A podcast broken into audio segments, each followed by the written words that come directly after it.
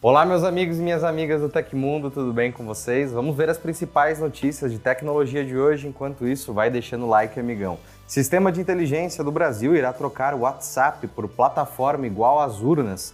GoPro Hero 12 Black é anunciada. Pentágono lança site com foco em investigações sobre OVNIs e muito mais.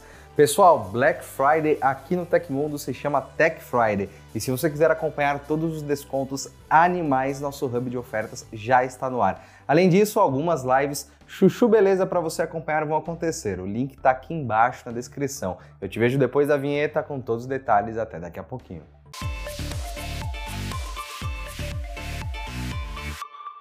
A nova GoPro Hero 12 Black foi lançada oficialmente nesta quarta. Entre os novos recursos está a adição do suporte para gravação de áudio via Bluetooth, que pode utilizar até mesmo fones de ouvido sem fio. Uma das melhorias feitas no novo modelo está no sistema de gerenciamento de energia, que a GoPro garante ser duas vezes mais eficiente em comparação com a antecessora. Vale considerar que ela segue com a bateria Enduro, que promete melhor desempenho em temperaturas baixas, por exemplo. De acordo com a GoPro, o dispositivo pode filmar em resolução máxima a 5,3K com 60 fps por 70 minutos. Na mesma resolução, mas a 30 fps, a câmera promete gravações por cerca de 95 minutos. Em 4K 120 fps, ela é capaz de gravar por 58 minutos e atinge 155 minutos no modo Full HD com 30 fps. O sensor da nova câmera é na proporção 8 por 7, assim como o do Hero 11 Black. A novidade é o seu uso em todos os modos disponíveis na Hero 12 Black, enquanto o aspecto deve facilitar a produção de conteúdo para diferentes formatos. Ela é capaz de fazer fotografias com 27 megapixels ou extrair imagens de 24,7 MP de vídeos. Sobre a conectividade sem fio, é possível conectar até quatro dispositivos diferentes, o que permite também controlar o dispositivo usando comandos de voz. Também é possível utilizar os dois microfones da câmera simultaneamente. A GoPro ainda traz controles mais fáceis e claros direto na tela da Hero 12 Black o que ajuda a identificar e selecionar mais rapidamente os diferentes modos e efeitos. Esteticamente falando, o design dela se manteve o mesmo da última geração. A tela principal de 2,27 polegadas, botão para iniciar ou pausar uma captura, o botão de energia de seleção de modo, além de uma telinha externa de 1,4 polegada ao lado do sensor. Vale notar que nesta geração ela também traz uma pigmentação azul. O preço, por outro lado, teve uma diferença mais significativa. A nova GoPro Hero 12 Black terá suas vendas iniciadas na próxima quinta-feira, com valor sugerido de R$ 3.199. Para efeito de comparação, a Hero 11 Black chegou ao Brasil por R$ 4.599. O Spotify pode restringir a visualização das letras de músicas em tempo real aos assinantes da modalidade Premium. A empresa confirmou ao The Verge na terça-feira que está testando a mudança, mas não revelou se levará o plano adiante. Nos últimos dias, alguns usuários do plano gratuito do Spotify reclamaram no Reddit que as letras do app sumiram durante a exibição das músicas. No lugar é mostrada uma notificação com a mensagem Aproveite as letras no Spotify Premium, acompanhada de um link para se tornar assinante. O diretor de comunicações globais da empresa, CJ Stanley, disse em um comunicado que a plataforma está avaliando a possibilidade. As letras estão disponíveis para todos os usuários do Spotify desde novembro de 2021, nas versões para dispositivos móveis, smart TVs, computadores e consoles. O recurso é oferecido em parceria com a MusicX Match. Bloquear o acesso a algumas funções para quem usa o app de músicas gratuitamente pode ser estratégia da plataforma para atrair uma maior quantidade de usuários pagantes, como destaca a publicação. Vale lembrar que os preços do Spotify Premium subiram há pouco tempo. O Google oficializou na terça-feira a mudança no logo e fonte do Android, que é o sistema operacional móvel da empresa. As novas imagens são baseadas no Material Design e pretendem se conectar com as pessoas, comunidade e momentos culturais. Pelo menos desde junho de 2023, a empresa já estava utilizando o novo robozinho. Contudo, ela não havia se pronunciado oficialmente sobre o assunto, o que mudou na terça. Confira aí na tela o logo antigo e o novo.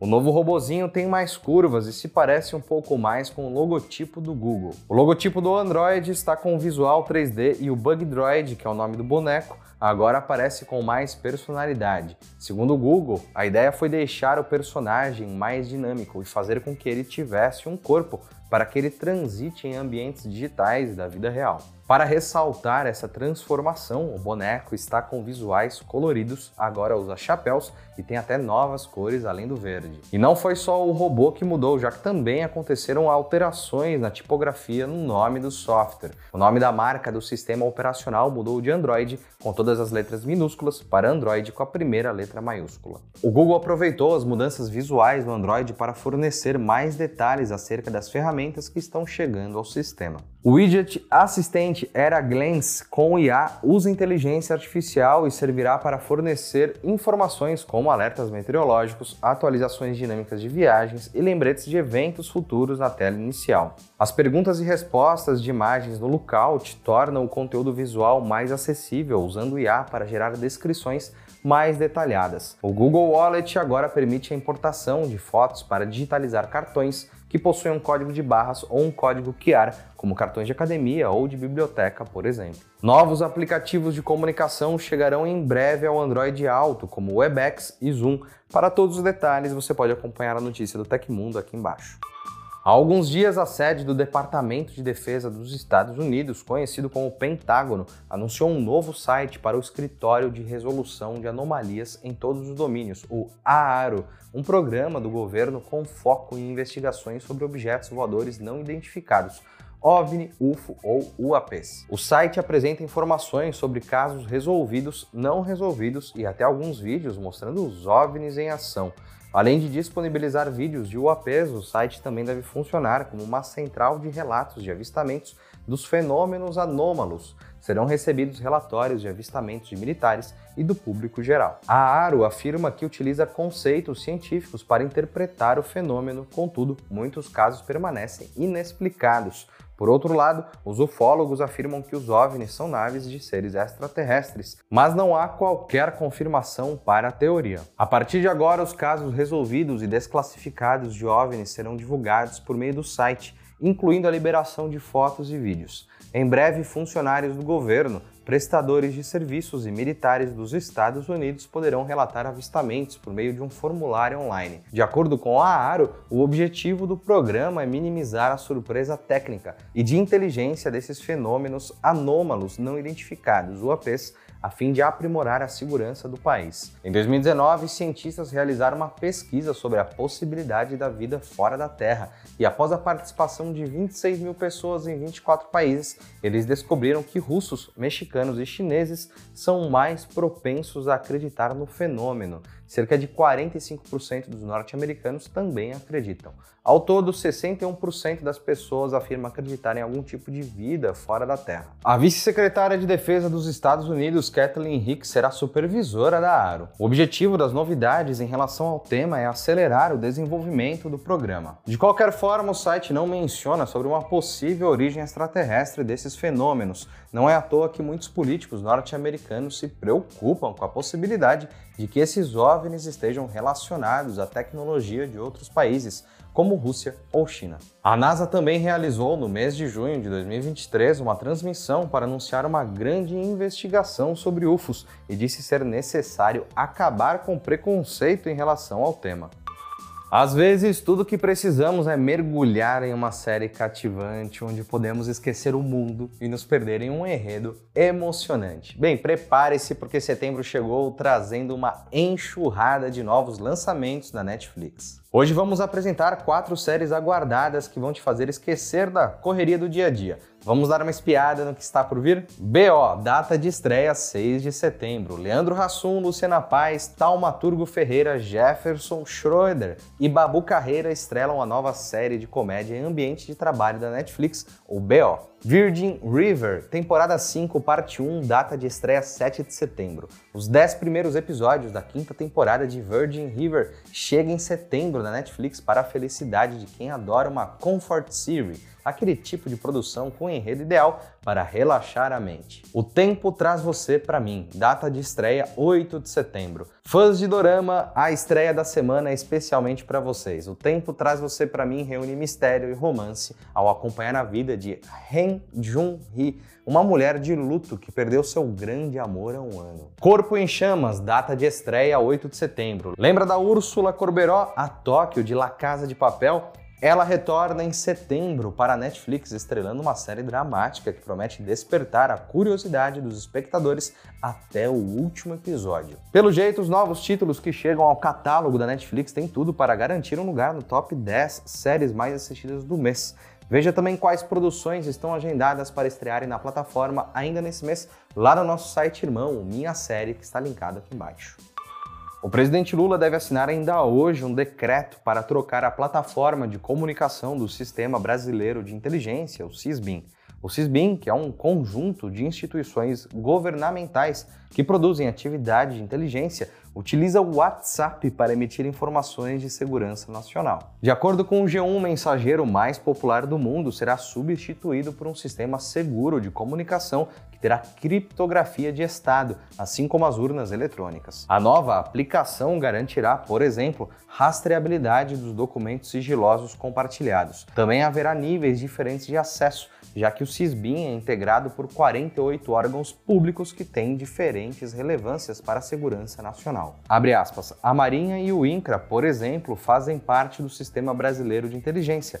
Ambas são importantes para o sistema, mas é preciso uma categorização a Marinha cuida da segurança nacional. Assim, um documento sobre um submarino, que é super sensível, é tratado da mesma forma que uma informação vinda do INCRA, que sequer tem um setor de inteligência consolidado como a Marinha.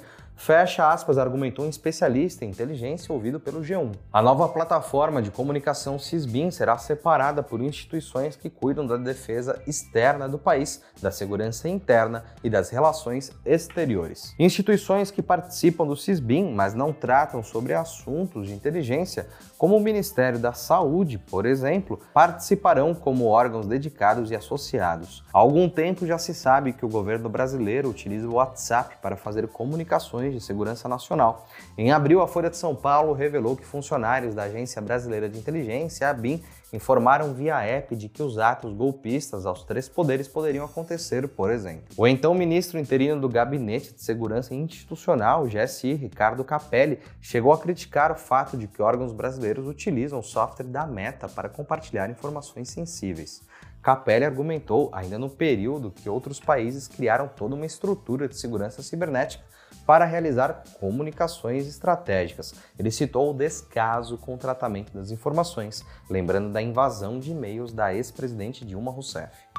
E aconteceu na história da tecnologia. Em 6 de setembro de 2008, após cinco meses de atrasos, o satélite de observação da Terra GeoEye-1 foi lançado da base aérea de Vandenberg. Propriedade da empresa GeoEye, o GeoEye-1 é capaz de capturar imagens de alta resolução com detalhes riquíssimos. No entanto, o governo dos Estados Unidos restringiu a resolução mais alta para uso próprio.